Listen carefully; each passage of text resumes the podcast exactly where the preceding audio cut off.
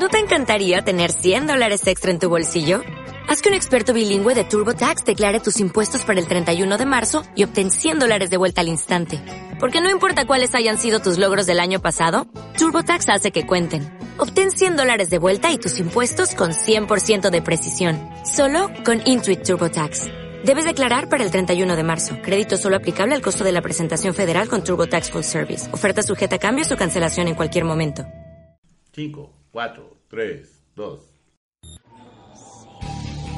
Autopsia de la psique. Bienvenidos.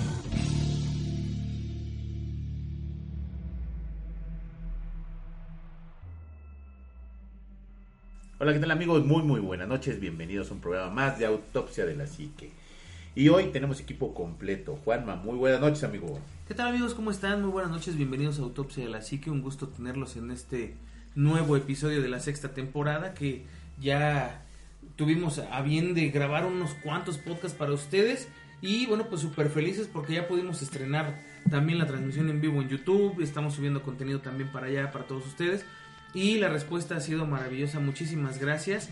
Eh, bienvenidos a Autopsia de la Psique. Apáguenle la luz, pónganse su cobijita, usen audífonos y pues vamos a dar. Así es, Omar, muy buenas noches, amigo. Anima Juanma, Shitek, muy muy buenas noches, un verdadero placer compartir micrófonos con ustedes en esta maravillosa velada nocturna. Y pues hoy tendremos un tema muy interesante, mucho muy interesante, algo que ya no habíamos tocado en un buen rato. Pero yo creo que eh, el enfoque que le daremos hoy es algo diferente a lo que hemos venido tratando en otros programas y yo creo que va a ser muy muy muy bueno que se queden con nosotros y que tengan una noche de verdad aterradora. Así es, amigos, y tengo buenas noches. Juanma, Omar, Anima, amiguitos de Autopsios, un gustazo estar con ustedes en este nuevo podcast y pues bueno, vamos a darle. ¿Qué pensaste, amigo? Di la verdad, que ya no llegabas a la sexta, que no volvías a la sexta. No, ¿Qué pensaba en que tengo que moderar mi vocabulario por lo que me dijiste. Entonces ya estoy ahorita como hablando hasta políticamente correcto, Oye, sí, como en ¿eh? mi trabajo, porque voy a voy a comenzar de cero. Vas a Pero se puede. No, Ah, voy a ser una nueva persona. ¿cu- No. cu- ¿Cuántas temporadas llevas en Autopsia? Tres.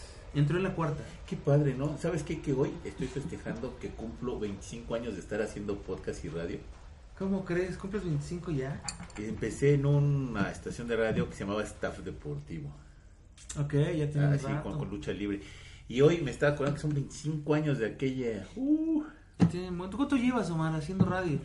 El, primer- un poquito el antes que yo. el primero de febrero, que es este tu cumple. que es mi cumpleaños, hice mi primera transmisión profesional en radio en Radio 13, en el programa denominado El Búho, un primero de febrero de ¿En, 1995. en Radio 13? En Radio 13, Fíjate, 1290 de AM. Yo empecé en Radio Chapultepec. Ah, está Radio padre. Chapultepec. Radio 13 estaba ahí en la calle de Emerson. Sí, en en Chapultepec. Chapultepec. No, bueno, ya te tocó un poco más. Yo, yo empecé transmisiones en 2004, 2003. 2003 en Radio Universidad Autónoma de Querétaro. Ahí empecé a transmitir radio ya profesional. O sea, ya había grabado podcast, ya había hecho radio en línea, ya había hecho muchas cosas antes. Pero así como en Radio Pro, Ujú. fue en 2004. Y O sea, ya yo jamás pensé dedicarme al radio, ¿eh? Eh, yo tuve oportunidad de, de sustituir en su momento a un gran amigo, a Luis de Mauleón, primo de Héctor de Mauleón, y me tocó su- este, suplirlo una semana porque tuvo un problemón grandísimo en su casa. Y me dijo, quédate, por favor, échame la mano. Y me quedé una semana y después me quedé. y nunca jamás en mi vida yo pensaba hacer radio, fíjate. Yo iba más para lo que era cine o para lo que era video. Sí, estabas más enfocado Sí, hacia área. hacia esa área. A mí no me gustaba el video. No me gustaba salir a cuadro, nunca. Y en la universidad hicimos un, un, un especial de Star Wars Ajá. en donde me tocó ser el host con Jessica Porragas. Uy, la Jessie. Con Jessie. Y entonces a ella la vistieron de Leia porque le hicieron unas este, rueditas chonguitos. aquí, sus chonguitos de lado. Y a mí me pusieron un- una pues una cosa como de Jedi. Y no sé, yo iba Sí. todo de negro y con mi cosa de Jedi acá. Y, y lo peor de todo es que existe una foto de eso. No. Y entonces estaba en ese entonces el episodio 3. Era, era como el super guau de, del La episodio de 3. los Sith. Y este y nuestro programa fue de eso. Y entonces fue así como, no, yo no quiero hacer tele. O sea, sí quiero hacer tele porque ya había yo grabado este documentales, ya había hecho eh, cortometrajes para concursos y demás, pero atrás del audio, o sea, yo estaba atrás de la consola y no salía yo a cuadro. Y cuando me hicieron salir a cuadro fue horrible para mí. Pues fíjate que yo dirigí dos películas, dos cortometrajes mías de mi autoría completamente. Una estuvo en la Cineteca. Y Entonces, como que era lo que más me gustaba. Y yo, mira, te acabé haciendo radio. Y hoy precisamente cumplo 25 años de haciendo, haciendo radio y que me ha encantado de O sea que- sobremanera. o sea No, que- pues yo con mi conejo. No, ¿sabes qué deberíamos de hacer? Chitek estaría padre, también a Omar le gusta este rollo. Eh, deberíamos de hacer un cortometraje de autopsia a la psique. Sería muy bueno. Tenemos los recursos eh, eh, en cuestión de, tenemos muchos actores que nos pueden ayudar. Conocimiento. Conocimiento de, de audio, de video, de encuadre, de Sí. dirección, de producción, de postproducción.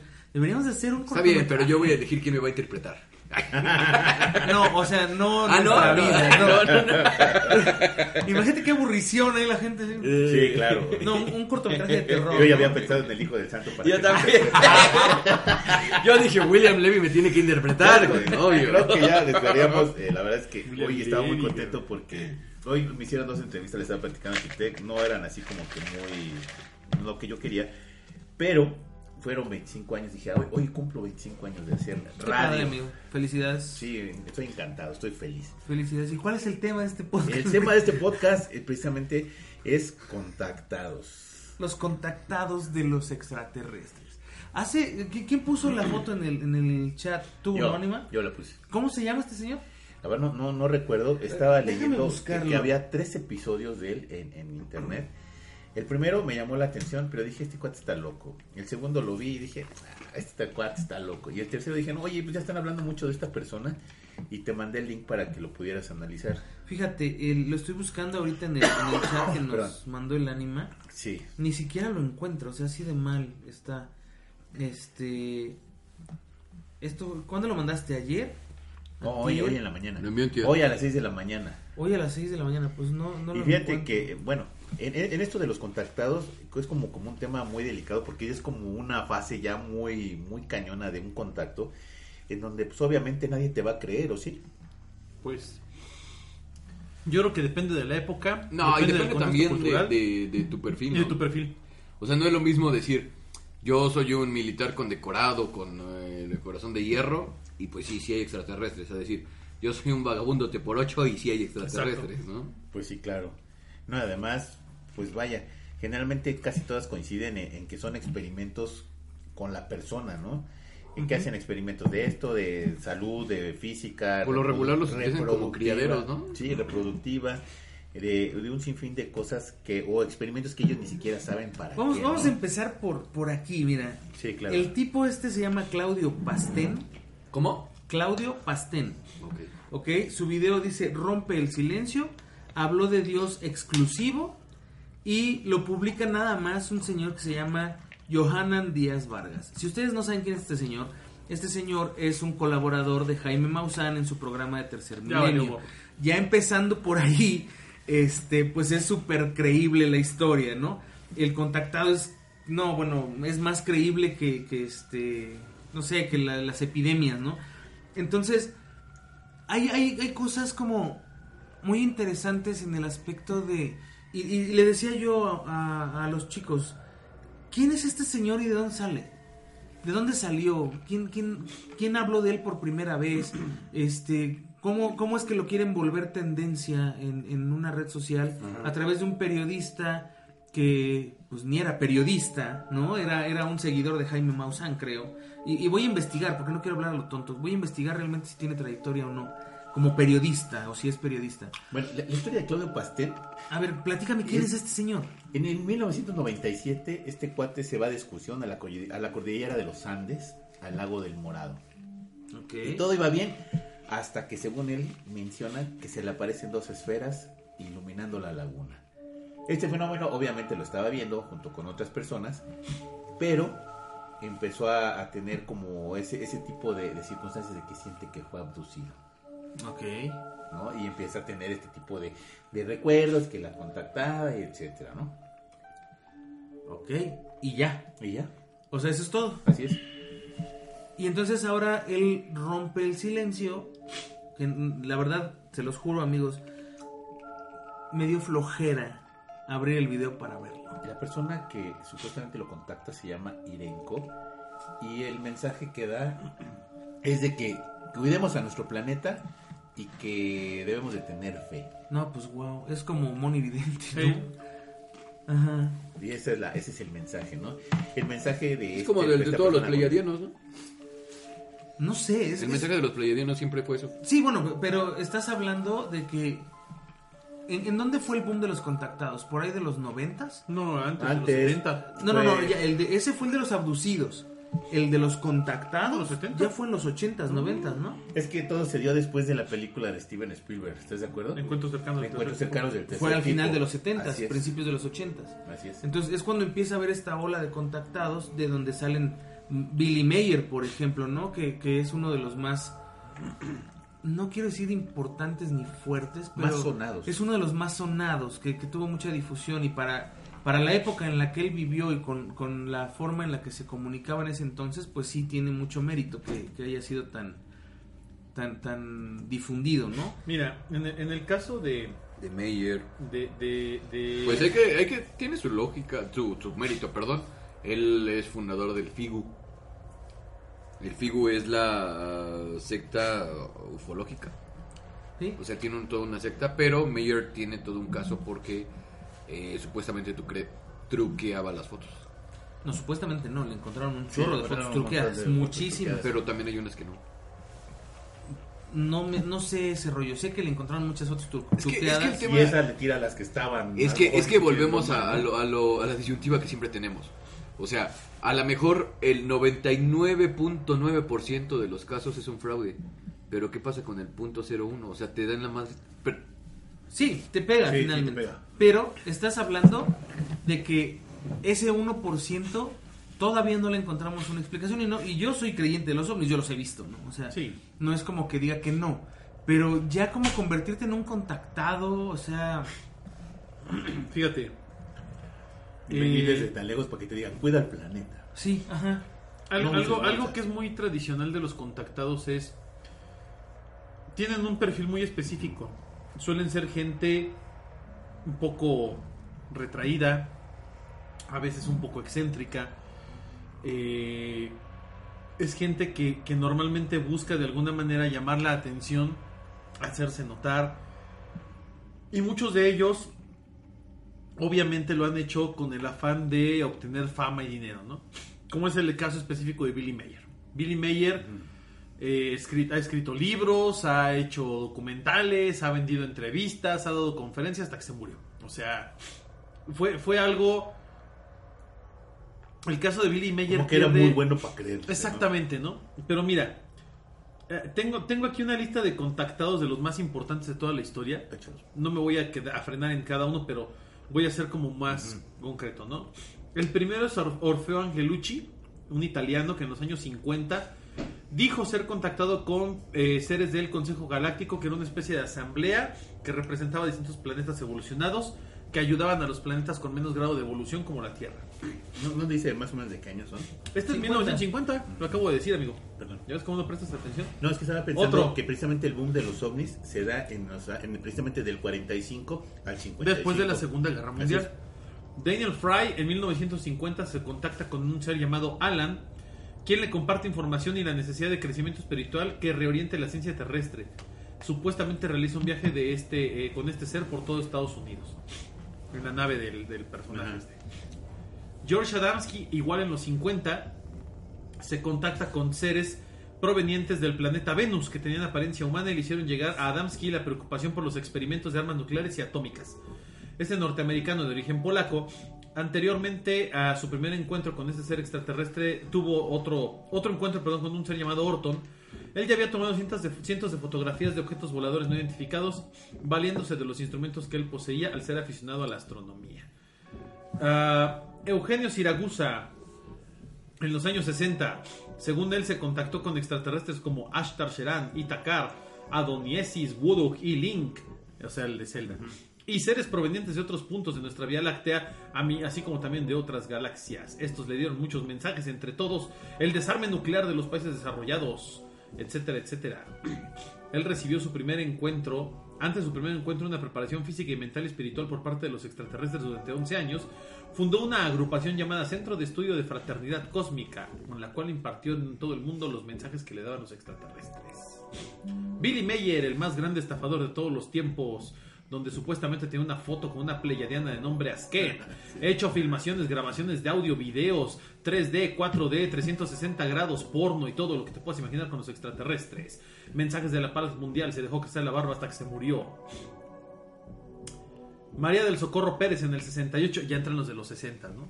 Esta fue mexicana y decía que había estado en contacto con un ser llamado Amris, que le brindó conocimientos de salud física, mental y espiritualidad humana. ¿Te das cuenta que todos los chinguaques extraterrestres te traen el mismo mensaje de les traigo paz, Exacto, les traigo como Mr. amor? No, y además vienen contextualizados en la época, ¿no? Por ejemplo, Todos. las de la Segunda Guerra Mundial, como muy específico.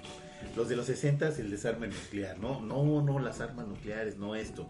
Como que vienen en contexto del tiempo en lo que se supuestamente se, re- se registra el contacto extraterrestre, ¿no? Sí, mira, yo eh, eh, leí en algún momento alguien que decía, si los extraterrestres vienen a hacer contacto, ¿por qué carambas hacen contacto con un ciudadano de a pie que nadie lo va a pelar? O sea, ¿por qué no llega y se, o sea, y, y interfiere una transmisión de televisión porque la tecnología la Sí, tiene? claro. O sea, para decir, a ver, yo soy fulano de tal y, y- y enseñarse cómo son y decir las cosas que quieren decir. ¿Por qué? ¿Por qué con, con un, un- a lo mejor una persona que en algún momento se le diagnosticó una enfermedad de algo hace mucho tiempo acá arriba en, en- en la azotea o gente que tiene pobreza extrema Porque muchos o hablan gente- de o un nivel de conciencia, ¿no? Bueno, es, es el mensaje que dan muchos. La gran mayoría de personas que tienen poder en este mundo están muy inmiscuidas en cosas muy banales. Entonces, eh, velo como esto. No todos son loquitos. Yo no, sí no, creo no, que hay gente, no digo eso. yo sí creo que hay gente que a lo mejor tiene un nivel de conciencia más elevado y estos, este tipo de personas o este tipo de entidades extraterrestres los llegan a contactar para darles este mensaje, ¿no? Pero, Pero- pero pero a lo lo- mejor mi lógica es, muy idiota, ¿no? Pero si yo te contacto a ti. No te voy a oye, negar nada, dile, amigo. Dile, por favor, a fulano de tal que, que mande este mensaje de paz. Y te me mueres. Pues yo pendejamente, bueno, pues, todo estúpidamente como extraterrestre Yo no fui, contacto, ¿no? que quede claro, contacto yo no a fui. otra persona para que dé ese mensaje, ¿no? Tu Pero es repetitivo en cuanto a un mensaje, ¿no? Pero finalmente es, es lo mismo. O sea, ¿cuántos contactados te gusta que haya habido a lo largo de la historia? los que quieras. ¿Cuántos de ellos han realmente trascendido con un mensaje? Yo creo que Nadie. ninguno. Ninguno. Entonces, si tienes... Y no es un mensaje que no Son, son los cartuchos que está quemando el extraterrestre, ¿me entiendes? O sea, o, o- o los extraterrestres. No, pues a ver, dáselo a aquel, a ver si ese sí pega. Pues mejor planta una nave arriba del Capitolio y vas a ver si no pega o no. Ponlo así, del, del otro lado de la, de la moneda. Igual si son cartuchos que están quemando. Pero, eh, ¿no crees que hay mucha desinformación por parte de estos medios elitistas que sí los hace quedar como locos? ¿Cuántas personas, A cualquiera que ¿Te has diga, encontrado? yo hablé con un extraterrestre, cualquiera lo van a tomar de loco. cuántas Sí, personas claro. te has encontrado en la calle que te dicen, yo era eh, mano derecha del licenciado Salinas? Ah, sí. ¿No? Todos los taxistas. Todos los taxistas, todos los vagabundos borrachos afuera del Sambors de los Azulejos te dicen eso. Sí. ¿no? A lo que voy es, imagínate que uno sí. Pero Esa- ¿dónde esa está lo que ese voy. uno? Es a lo que voy. Finalmente, ese uno que sí, por el simple hecho de decirlo y estar en el contexto de todos los demás, Creo que el, es el- ridiculizado. el mensaje tiene que ser muy claro. Tenemos que estar abiertos ante estas posibilidades, porque si nosotros decimos, no, todos son unos charlatanes farsantes. Mira, José Saramago descalifica por completo la fe ciega de los creyentes. Sin embargo, él no se da cuenta que cae del otro lado de la moneda con la parte lógica. Y volvemos a esto. ¿Qué tal que ese 0.01% te da en la torre a toda la ecuación de charlatanes que estás mencionando? No, y, y me queda claro, o sea, a lo que yo quiero llegar aquí con este punto es a cuál de todos le crees y qué mensaje es el que crees, porque si todo mundo te trae el mensaje del señor Burns, como dice Omar, Traigo pa. pues es como absurdo, ¿no? Es, es... Ah, mira, Ah, la, la- la sociedad se ha preocupado por, y lo decía el anima, se ha preocupado por distintas cosas en distintas épocas de la vida.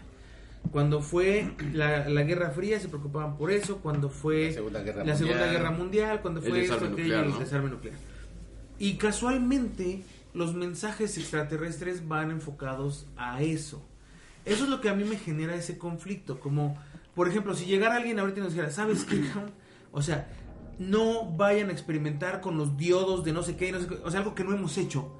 Y te dice, no lo hagas porque eso va a acabar el planeta. Entonces sí te así de, a ver, espérame, ¿de qué, de qué me estás hablando? No es un tema actual, Exacto. no es un problema que estemos generando ahorita, sino más adelante. ¿Sabes yo qué es lo que siento que me cae mal de la mayoría de los contactados? Y ojo, no, no es por. No quiero ofender ni nada parecido. Pero la mayoría de los contactados mezclan la parte de la. de la. del contacto extraterrestre o de la. o de las razas extraterrestres con la religión, con temas de religión, con eh, similitudes hacia la religión y hacen una mezcla entre lo que es la cultura eh, de, un, de un extraterrestre que te viene a dar un mensaje que termina revolviéndose con un tema religioso. Ejemplo, La cienciología. Giorgio Bon Giovanni, la Uy, cienciología, etcétera, etcétera, ¿no? Todos estos son, son eh, la mayoría de los contactados terminan diciéndote, es que me dieron un mensaje, un mensaje en el cual tenemos que tener paz. Y, y antes me contacté también con el arcángel Gabriel y me dijo lo mismo. O sea, mezclan siempre religión con extraterrestres. ¿Yo sabes a quién le voy a creer realmente? Al que llegue y diga, a ver señores, tuve contacto con un extraterrestre, me dio esta secuencia matemática que resuelve estos problemas o que da un enfoque acerca de la vida en el universo desde esta perspectiva. Tómala, papá. Ahí sí sería algo diferente. Sí. Ahí sí sería algo diferente. ¿Por qué? Porque yo, yo soy una persona de fe.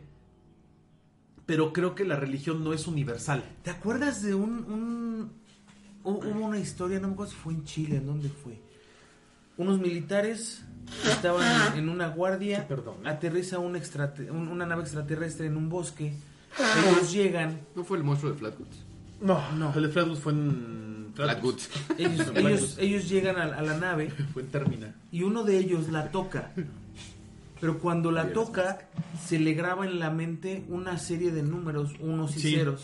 Como... Y él Código binario. no Ajá. deja de repetir ese código binario mucho tiempo hasta que decide apuntarlo. Lo apunta y él, él no conoce el código binario y busca a alguien que le pueda ayudar a traducirlo y a una persona, un informático le dice, ok, pues vamos a traducir. Y empieza a traducir. Y es el mensaje de paz de Mr. Burns. O sea, es... Si, si lo busco ahorita, ahorita a ver si lo, si lo, lo puedo buscar y encontrar. Pero es un mensaje así como de la humanidad tiene que crecer espiritualmente para alcanzar, no sé qué. Es que mira, todos, todos ellos, todos Pero- los pero- contactados hablan de un, de un mensaje de espiritualidad. Y eso es a lo que voy. ¿Cuántas personas realmente se preocupan por desarrollar esta conciencia, por encontrar un grado de conciencia más elevado? Todos estamos en un, en un medio donde te dicen, eres exitoso, cómprate un coche. Eres exitoso, ten ahorros. Eres exitoso, salte a viajar. Nadie te dice, para ser feliz necesitas desarrollar tu espiritualidad, necesitas entrar en contacto o en equilibrio contigo. Y por lo regular, estoy de acuerdo contigo, hay muchos charlatanes porque Muchísimo. descalifican el, el- el- el- el- el- el término de los contactados. Pongámoslo así, lo que siempre les he dicho, los hombres de negro. Los hombres de negro eran terroríficos. Y la gente empezó a verlos cagados por la película de Will Claro. Smith. Entonces, ¿por qué no pensar que estamos descalificando este hecho de que traen paz, de que de verdad debemos encontrar un equilibrio entre nuestra vida, entre nuestra A, manera a- de a mí donde no me, donde no me cuadra es, por ejemplo, en lo que decía precisamente Omar, de que vienen con mensajes y que esto, pero no hay una, una continuidad, ¿estás de acuerdo? O sea, el mismo contactado, el mismo que te está dando el mensaje no es el mismo que se le presenta a la otra persona Claro. que te da el mismo mensaje o ni siquiera son de la misma federación intergaláctica de lo que tú me vengas a decir. No hay, no hay una sola historia coherente entre uno y es. otro. Y dos, casi todos los contactados es, yo estaba en un lago y se me aparecieron dos estaba yo solo. fuego. O yo iba caminando por una vereda cuando se me apareció. O sea, como que antes tú... Mira, espérame, espérame, espérame, todavía no acabo. Cuando, todo, cuando tú, es que cuando, cuando estás preparado o tienes un mensaje, dices, bueno, estoy combatiendo o estoy haciendo estos planes para que no haya una, no sé, armas nucleares y pues como que viene el apoyo plus de un extraterrestre y te dice, ok, tú estás us- usando que no haya esa guerra mundial con misiles nucleares, yo te apoyo, pero este es el mensaje que debes de decir. ¿no? Entonces no lo hay, finalmente todas las personas los agarran desprovistas. Entonces es gente que, inclusive los mejores contactados, iban, iban caminando sin hacer absolutamente nada cuando fueron contactados. Ok, pa- para ir más concretos, Anima. ¿Tú piensas entonces que los contactados no existen? ¿Que No, una espera, raza espera, inteligente espera. no Estamos nos ha hablando contactado? de la parte de la charlatanería. Todavía, y yo quiero entrar en ese punto porque me supongo que es en la misma postura que tú tienes, ¿no? Estamos descartando el 99.9% de todos los cuates que se dicen contactados. ¿Estás de acuerdo? Sí. Y, y hay un, a lo mejor un porcentaje muy mínimo de personas que sí han sido contactadas, ¿no? Y que no, y, y, por ejemplo, sé de una señora que no, y salió hace poco en la tele, que nunca quiso decir absolutamente nada porque hicieron experimentos con ella. y claro. eso le, y le daba terror contarlo. Y es más, no lo podía contar tan así que tenían que ir con la. ¿Cómo se llama cuando te hipnotizan? Te hipnotizan. sí, te hipnotizan para poder contar la, la- regresión todo, ¿no? que había tenido con ese, ese momento problemático, ¿no? Híjole. Es que ya es también meterse en otro rollo, ¿no? Pero yo nunca quise hablar porque me fue muy mal, pero ahorita necesito dinero y entonces, ¿me explico? Sí, claro. Necesito fama, pero eso está descartado claro. entre esos 99. Sí, El claro. problema es cuando llega alguien que, que te dice, ok, ¿sabes qué? A mí me contactan y me dan mensajes que no entiendo. No sé qué me está diciendo o no, no comprendo a qué se refiere. eh, pero, pero me están contactando y me dicen que... Hay, hubo uno que ese, no me acuerdo cómo se llama. Ya, ya, ¿cómo se llamaba el, el, el- el tipo este del que hablamos, que era un profeta, pero después dijo que no, que eran extraterrestres que lo, que lo contactaban, escribió libros y todo el dinero dijo que no era de él. Chico, Ah, chico... Este chico, chico Che. No, Chico Chico Javier. No. ¿Cómo Chico? Javier, Chico gracias. Él dijo que lo habían contactado extraterrestres y dijo de dónde lo, de dónde venían. Antes de que se hubiera descubierto ese lugar siquiera. Eso a mí sí me dice, oye, a ver, este señor sí está en serio. O sea, eh, él está hablando de un lugar y de una raza que todavía no conocemos. Y de repente, 10 años después de que él lo dice, alguien llega y dice, ¿qué crees, encontré ese planeta, sí existe. Y ahorita ya tenemos la tecnología para detectarlo, porque en ese entonces ni siquiera sabíamos que había algo ahí. Eso sí me dice algo a mí. Eh, a lo mejor los mensajes que él transmitía, eh, los transmitió como profecías. Y, y finalmente eso también te puede llegar a decir algo, ¿no? O sea, ¿sabes qué? Va a pasar esto, va a pasar aquello. Y, y finalmente no sabemos si los extraterrestres pueden viajar en el tiempo o no, no, no lo sabemos, pero te está dando información un poco más concreta y específica. No, y además te está que- dando pautas que son como muy reales, ¿no? A mí me contactaron, me faltaba un dedo y cuando me contactaron hicieron experimentos conmigo y de repente ya tenía el dedo que me faltaba, ¿no? Están como los que curaron, ¿no? Los Así que es. traían los chips en el... Así es, el chip ¿En en el cuerpo? En en Netflix hay en un el documental de esto. Hay un señor en que la rodilla no tenía mejora. De hecho, no tenía tratamiento. Ya le habían dicho que la vi. O sea, tarde o temprano iba a perder la pierna. Es abducido y pues parte de ello es que le ayudan. Y el caso de una niña con leucemia que determina sin leucemia, ¿no? Sí. O el- eh, eh, hay un, era un dentista y él se dedica ahora a, tiene su consultorio igual, pero él se dedica a tratar con, con personas que fueron abducidas. Y hubo uno que, que fue súper raro, tenía un microchip o un chip del tamaño de un granito de arroz pequeño en el cuerpo, creo que en una rodilla, ¿no? Como si una rodilla o algo así. Y era raro porque acercaban un, un contador este, Geiger. Geiger y, y cuando se lo acercaban a, a este lugar se alteraba, no marcaba. Y se dieron cuenta que estaba transmitiendo, estaba haciendo como mandando señales. Entonces este cuate le empieza a buscar en la zona una, una zona de entrada, porque decían, a lo mejor es una esquirla de algo. Y este debe de haber una, por fuerza debe haber una cicatriz de entrada, no, o sea, no hay de otra. Y lo empiezan a buscar y no encuentra nada. Este le hacen estas pruebas de, de- de del radio y demás, de que se está transmitiendo y no sé qué, y encuentra que emite radiación y tiene varias cosas, y decide este cuate que se lo extirpen. Le abren la rodilla, se lo extirpan, y en el momento que lo extirpan deja de emitir cualquier tipo de, de, de- de radiación, este, y acercan el contador a- a- al, al área donde estaba, ya no tiene radiación tampoco, ni tampoco el arrocito este, y, y se quedan con, con la duda, bueno, ¿qué material es? Y lo mandan a analizar y el mendigo material no existe aquí en la Tierra. De hecho, son, bueno, yo sabía que por lo regular se implantan entre los meniscos de los, de los entre el cuello, entre rodillas, entre esas partes que son como tendones flexibles y que tienen esta aleación que o son o muchos metales o metales que no se encuentran tan fácilmente en la tierra. Pero sí, o sea, es un hecho. Ah, además de esto, sí presentan, un- un- bueno, no presentan una cicatriz, pero tienen, están re- recubiertos de un material orga- orgánico Sí. Oye. que hace que no exista un rechazo en el cuerpo. Y esto es muy importante mencionar, porque, como ustedes saben, cualquier implante por lo regular tiene cierta resistencia. Entonces ellos han desarrollado esta parte que ninguno tiene este rechazo en el ¿Y cuerpo. cuál es el mensaje de paz que dicen ellos? No, es que No, es estamos que ellos no son No, son- que Por eso, por eso Ellos son ellos secuestrados, no, ellos no mandan mensajes. Pero es que ¿estás de no, o sea, una cosa son los contactados Sí, y otra cosa son los abducidos. Pero ellos no mandan mensajes. O sea, una persona que es contactada o que tiene, bueno, en- para mí, en, en mi personal punto de vista, si una persona es contactada o abducida, no tiene un mensaje de, de paz y decir. No, pero es que por lo regular un contactado sí hay, tiene un mensaje, por eso son contactados. Un, un contactado Bueno, todos, todos son contactados de Sí, cierta manera, es. porque son Sí, eh, no. lo que cambia es el nivel de contacto, ¿no? Si es Sí, de primer, tercer segundo, tipo, primer tercero. tipo, segundo tipo, tercer tipo, hasta, hasta el séptimo tipo, que son los que existen, ¿no? Séptimo tipo. Sí, séptimo tipo eh, ya se supone que es cirugías y madre. no es, es contacto físico directo donde incluso hay este Relaciones hay- sexuales, hay relaciones sí, que, que incluso no necesariamente tiene que ver con sexo por ejemplo un contacto de séptimo tipo Cuando le empiezas ser- a comer comida italiana. no él podría ser por ejemplo como el que vemos en la película de Alien ¿El donde, donde, un- ajá, donde, un- donde una entidad parasitaria se te puede meter al organismo y procrea algo dentro de tu cuerpo eso se Y considera que hay un- historias de mujeres que han dado Sí, a claro, luz, ¿no? eso se considera un, un- un encuentro de séptimo tipo. Pero vaya, eh, hay, hay algunas, hay algunas cosas en las cuales coincido plenamente con cada uno de ustedes. Yo creo que el grado de, credibilidad de un contactado viene o, deriva de la forma en la que se presenta. Desde el principio, de la forma en la que cuenta su historia. Eh, en el caso muy específico de los que hemos platicado ahorita, los, los casos más comunes como el de Billy Mayer y otros, se- se- creo que queda muy claro que buscan algo, buscan una fama, buscan beneficiarse de eso.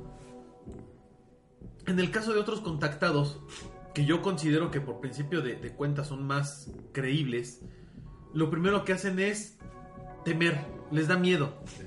Eh, entran en una crisis psicológica, incluso entran en un periodo de, de problemas neuro- neurológicos, fisiológicos o psicológicos graves. Eh, cuando cuentan su historia, la cuentan con miedo a ser ridiculizados, a ser burla, objetos de, de- de- burla o de agresiones por parte de los demás. exactamente. Y la gente que cuenta estas historias, normalmente no te cuenta una historia donde dice, ay, es que me contactó un pleyadiano que se llamaba Cachimora, Pepe.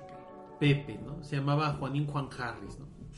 Y me dijo que traía un mensaje de paz y amor porque la tierra se está acabando y que para evitar la guerra tenemos que ser buenos cristianos. No, normalmente lo que te dicen es, vi esto, o sea, vi una nave, vi una entidad, vi algo así, eh, me habló telepáticamente o me, o me envió un mensaje, me dijo algo acerca de, veto a saber, cualquier cosa, ¿no? Pero no, no tiene que ver con, y a lo que yo voy, no tiene que ver normalmente ni con tintes religiosos, ni con tintes espirituales, no, ni más.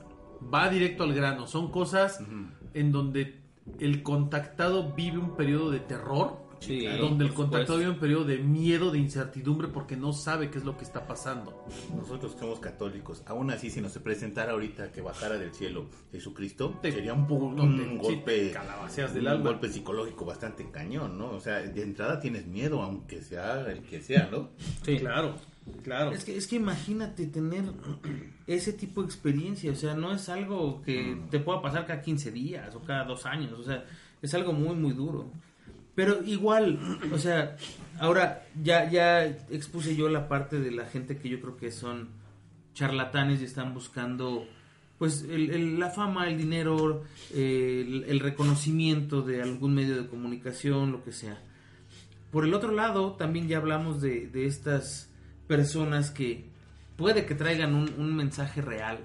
Las personas que han sido, eh, pues, no solamente contactadas, sino abducidas y, y maltratadas en muchos casos. Eh, en otros casos las han ayudado. Están estos cuates de la isla Friendship, por ejemplo, que hacen contacto con un cierto número de personas y son personas específicas, ¿no? Que tras una invitación se los llevan a su isla. Eh, el tipo de contacto es muy, muy diverso. Eh, pero sí me genera a mí como, como esa...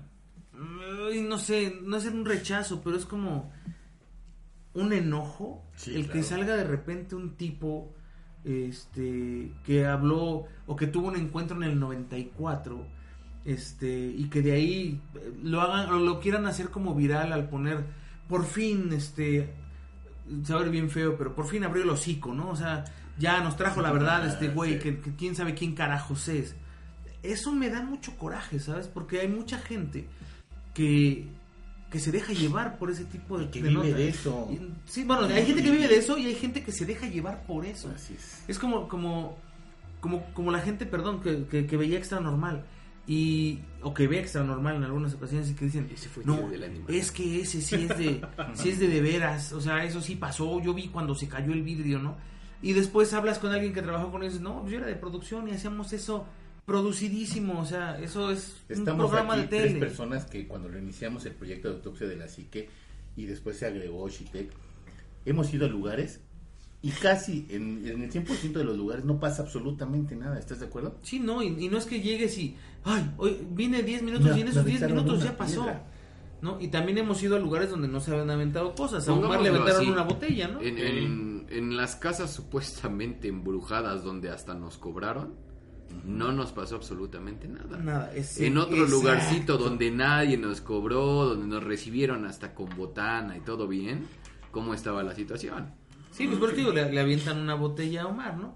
Claro. Eh, tomamos una foto y sale un cuerpo ahí muy extraño en la Sí, parte de arriba. súper Cuan- La cuando- casa de Brasil, ni siquiera estábamos pensados como que iban a espantar, ¿estás de acuerdo? No, Estaba- por supuesto. fuimos a una casa y de repente empiezan a suceder cosas bastante raras. Por supuesto. Entonces, sí hay como mucha discrepancia entre el- el- lo que realmente puede suceder y lo que nos dicen. Y, y- y también tenemos que entender una cosa. Jaime Maussan, y lo, y lo hablamos en algún momento, tiene una trayectoria periodística muy larga. Es una persona que lleva muchos años en el medio haciendo periodismo de investigación. Hizo buen periodismo de investigación. Hacia el futuro. En algún 60 momento. minutos, era... Era bueno, en Fue 60 increíble. minutos hizo muy buena, muy buen periodismo de investigación, pero finalmente terminó dejándose llevar, creo yo, este Terminó chambeando. ter- terminó haciendo chambas, ¿no? Ya, ya no como, como el, el verdadero periodista que, que fue en su época de Sí, gloria. no, terminó chambeando. Y hay mucha gente que siguió un camino similar y que se fue mucho más allá que Jaime Maussan. Yo no digo que Jaime Maussan este, falsee todo lo que dice, es simplemente le llega la información y la difunde. Que la difunda como cierta sin investigar es otro rollo. Pero este después aparecen otras personas que lo siguen y que hacen lo mismo eh, y que tienen una línea, ¿me entiendes? Y entonces, pues también ahí está Carlos Trejo hablando de cosas paranormales, y ahí Juan está Chía en su Juan momento. Chía en su momento, etcétera, etcétera, ¿no? O sea, sí está chido que la gente quiera dar la información, pero en algún momento lo decíamos, o sea, si ya estás dando una conferencia en donde estás cobrando 1500 pesos porque te vayan a ver, para que digas, no, yo platiqué con un contactado, o yo fui un contactado y me dijeron y esto, aquello, pues ya, o sea, el negocio está por encima de todo lo demás y se nota, ¿no? Y eso ha pasado con gente de México, con gente de Estados Unidos, con gente de Alemania, de Inglaterra, de Chile, de Perú, de, de donde me Sí, digas. donde sea.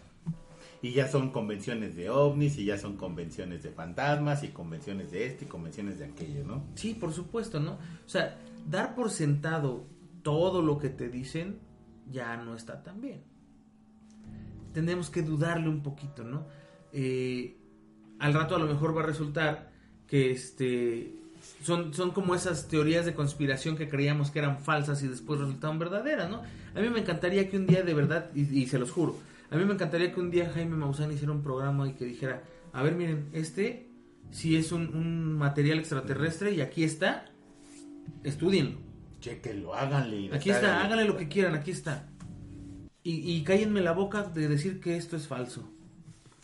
Pero sale con sus momias que son de cartón y sale con esto y con aquello y con el mono este que se supone Disecado. que era este un extraterrestre y era un mono disecado y el, el- Con sus vigilantes de Tepoztlán. al, al cuate este que llevó a- a- a- al programa de otro rollo con una pulsera que lo, lo teletransportaba y, o sea de verdad eso no no mira no critico que lo hayan hecho en el momento me quito esa crítica critico que lo hayan hecho en el momento los hayan cachado y sigan haciendo lo mismo y que sigan viviendo de la gente que les sigue creyendo esas cosas eso está mal Es como el charlatán de la porque le quitan le quitan peso a los que de veras tienen algo que decir El charlatán de la villa, ¿no? Que te dice el pañuelo. Este pañuelo se va a mover por Ah, sí. obra de la brujería Ah, y no sí. sé qué. Y jamás se mueve el Sí, muñeco, no, jamás. Y ahí te tiene, y al rato ya te piden tus pececitos, ¿no?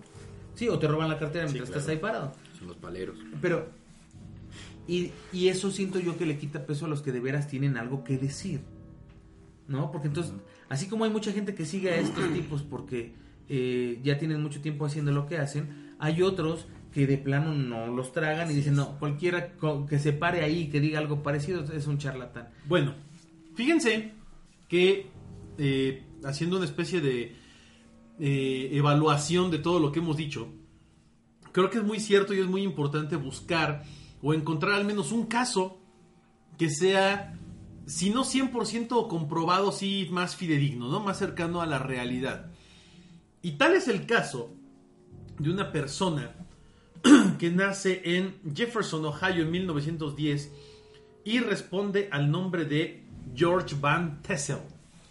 George Van Tessel eh, fue, fue un contactado de los años 50, 60, supuestamente por seres que provenían no del planeta Venus como tal, pero que sí habían hecho una especie de base en Venus.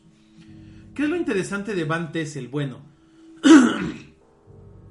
Van Tessel es el primer contactado que dice tener un código secreto por parte de estos seres extraterrestres para detectar si otros contactados son o no verdaderos o falsos. Ah, qué padre. Sea- Tessel recibe un código Ajá. que son una serie de palabras en clave y una especie de saludo especial como de una fraternidad, en donde eh, él cuando contacta a otra persona que supuestamente ha sido contactada por extraterrestres, él, él dice algo, él dice una frase o él dice algo específico y esta persona en automático le tendría que responder Como los de una masones, manera- ¿no? Como los masones. Porque tiene este contacto con el grupo de los siete sabios, ¿no? Algo así, exactamente. Entonces, Se lo llevan a su nave. eh, Van Tassel hizo varias veces, aplicó este, este modelo de código durante muchos años y hasta 1961, durante más o menos 5 o 6 años, él solamente contabilizó 5 personas que respondían correctamente a las palabras y a los saludos y a, la- y a las claves que él les decía. Eh, George Van Tessel decía que físicamente nunca viajó al espacio, que a él lo contactaron primero de manera como sensorial y que después recibió la visita de algunos seres en su casa, que seres seres de carne y hueso muy similares a humanos. Lo más interesante es que George Van Tessel conoce a otro abducido o un contactado más bien llamado Howard Menger. Howard Menger eh, fue una persona que nace, eh, es, un eh, chico norteamericano que nace en 1922 y que supuestamente es contactado a finales de los años 50. En, en el caso muy específico de Menger, dice que él fue contactado de manera sensorial por unos seres de Venus que traían un mensaje en clave que él no sabía descifrar, que él no entendía, pero que le habían dado como instrucciones de, de, de- de seguir en contacto, de, de permanecer atento Sí. por los contactos que iba a tener. Él dice que eh, cuando lo contactaron por primera vez, después de que, de que él tiene esta... En 1957 tiene este supuesto contacto con los seres extraterrestres, él tuvo un contacto con cuatro seres diferentes eh, que llegaron el 24 de agosto y le dijeron que iba a tener que utilizar una clave para establecer contactos auténticos o falsos en el futuro. Howard Menger usa las palabras clave con eh, Van Tessel de manera muy correcta y logra precisamente crear un vínculo en el cual los dos saben de lo que están hablando y los dos interpretan correctamente estas palabras clave. Algo, algo que es muy interesante es que eh, ellos dicen... Va- Van Tessel dice que hubo cinco contactados reales, de los cuales del único que menciona el nombre es precisamente de Menger, ¿no? Él dice, él es el único del que voy a decir quién es. Los otros no tengo permitido decir quiénes son, pero también fueron contactados.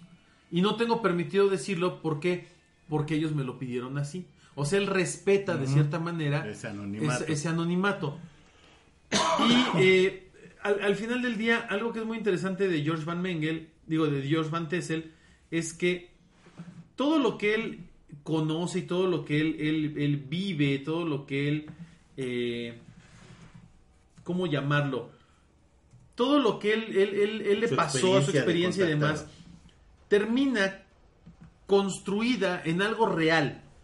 Eh, Van Tessel crea una instalación que se llama el Integratón, el Integratron, que está ubicado en California y que supuestamente es una instalación, un edificio que está diseñado para poder realizar estudios acerca del rejuvenecimiento, la antigravidad y los viajes en el tiempo.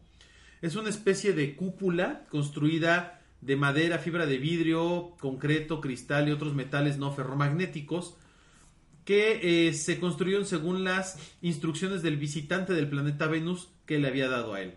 Esta obra fue financiada por gente como Howard Hughes, o sea, no estamos hablando de cualquier persona, y eh, tuvo varios dueños hasta que eh, yo, eh, Van Tessel fallece en 1978 y el edificio se queda en venta y mucha gente lo, lo quiere ¿Cómo, cómo se comprar. llama el edificio? Integratron. Es Integratron. como una cúpula, como un observatorio. Nancy y Patty Carr lo compran. Las hermanas Carr hoy en día promueven el uso del Integratron como una estructura acústica perfecta. Declaran que es objeto de estudio para diversos campos como ciencia, arquitectura, neuroacústica, música, curación por energía, medicina alternativa y espiritualidad. El edificio está abierto al público en determinadas ocasiones, normalmente incluyendo una presentación de las hermanas Carr, realizando baños de sonido, que son sesiones de meditación, acompañadas con música de cuencos cuarzo. Básicamente es un foco tonal. Pero es interesante porque Van Tessel primero habla acerca de, de- de cómo, cómo él podía identificar si otro contactado era o no real. Y después lo que él sabe, los conocimientos que él supuestamente adquiere de estos seres, los vuelve realidad, los hace materiales en un objeto. En algo que, si bien él no buscaba hacerse rico o obtener ganancias con ello, sí obtiene fondos para poder construirlo y eh, permite crear este, este, esta estructura, este edificio, este inmueble, con el cual eh, se, se puede llegar a, a obtener ciertos resultados interesantes en investigación en estos campos que ya mencionamos.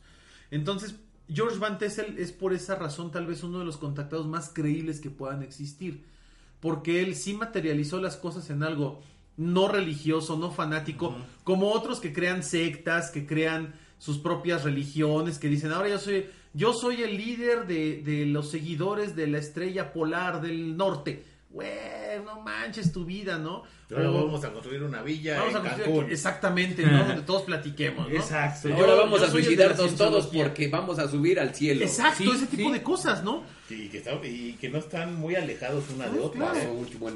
Entonces, Sí, claro. digo, no, no sé qué les parezca el caso de Van Tessel y, y- y su historia, Pero es que volvemos a lo mismo. porque es fin- diferente. No, pero al final las hermanas hicieron negocio.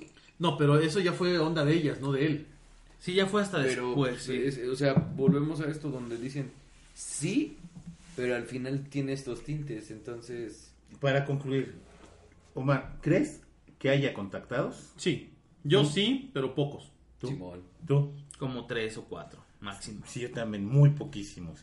Y, y, como- y lo malo es que no hay como una evidencia, mm, no sé, una evidencia tajante de decir si hay contactados. Son ¿no? saltos de fe.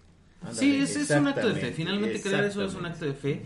Igual que creer que todas las fotografías de ovnis son reales o que todos los videos de ovnis son reales. Lo que hizo Billy Mayer. es igual. Es como creer en Dios. Es como creer en Dios. Para engañar a la gente fue una maravilla. ¿eh? Crees o no crees y punto, ¿no? Y, y cada Y es quien tu está fe y se te bien. respeta. Por supuesto, ¿no? Por supuesto. Finalmente, eh, el mensaje que la gente está tratando de dar, sea o no sea un charlatán, es un mensaje importante, ¿no? Que lo decía Shoshitake, o sea, todo el mundo está preocupado por mil cosas menos por realmente darle un balance a su vida. Y dándole un balance a tu vida, todo el mundo va a cambiar. La bronca es que agarras a los Rockefeller y los balancees, güey, porque eso va a estar cañón, ¿no? Pero, pero sí, o sea, a lo mejor tú que estés más, más centrado, más relajado, más... Eh, eh, el tema es que cuando la gente se empieza a dar cuenta de, de este nivel de conciencia y los empieza a desarrollar, los Rockefeller ya no van a tener tanta injerencia en el poder. Sí. Entonces. Bueno, quién pues, sabe, son unas sectas esos güeyes. Sí, en- pero a lo que voy es, ellos controlan por medio del miedo, el dinero y recursos. Y si realmente nosotros nos desarrollamos en otros ambientes para desarrollar lo que les habíamos dicho, lo de la conciencia y todas esas tonterías que ustedes dicen, pues puede ser que a lo mejor salgamos de ese círculo vicioso en el que nos han puesto. Pero bueno, Literal. Cada, cada vez lo veo más difícil que esto, que esto suceda, ¿no? Bueno, pero lamentablemente se nos acabó el tiempo. Es un, es un tema que te va a dar para mucho y, y la, y la verdad es que cada cabeza tiene una opinión totalmente diferente sobre este mismo tema, ¿no? Sí, así es. Juanma, muy buenas noches, amigo.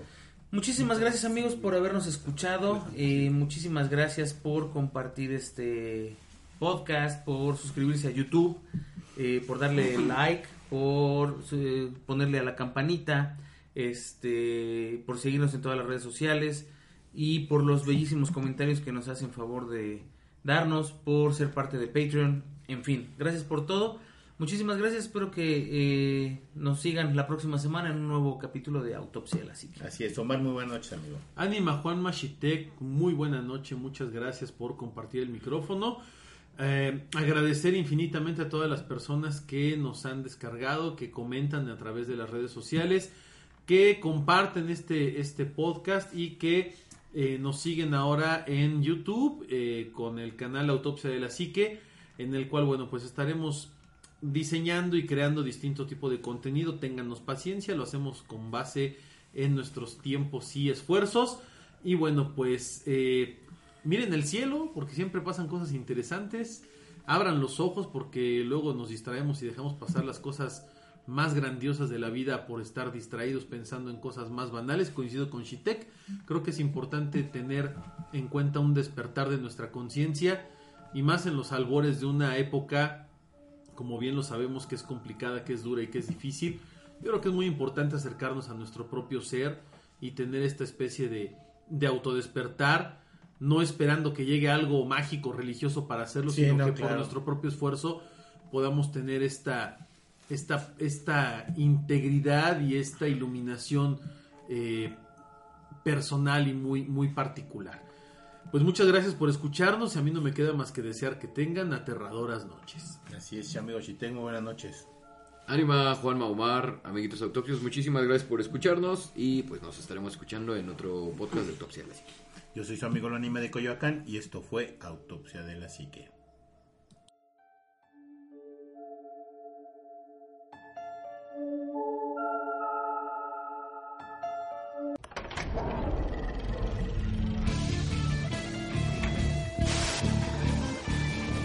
Autopsia de la psique.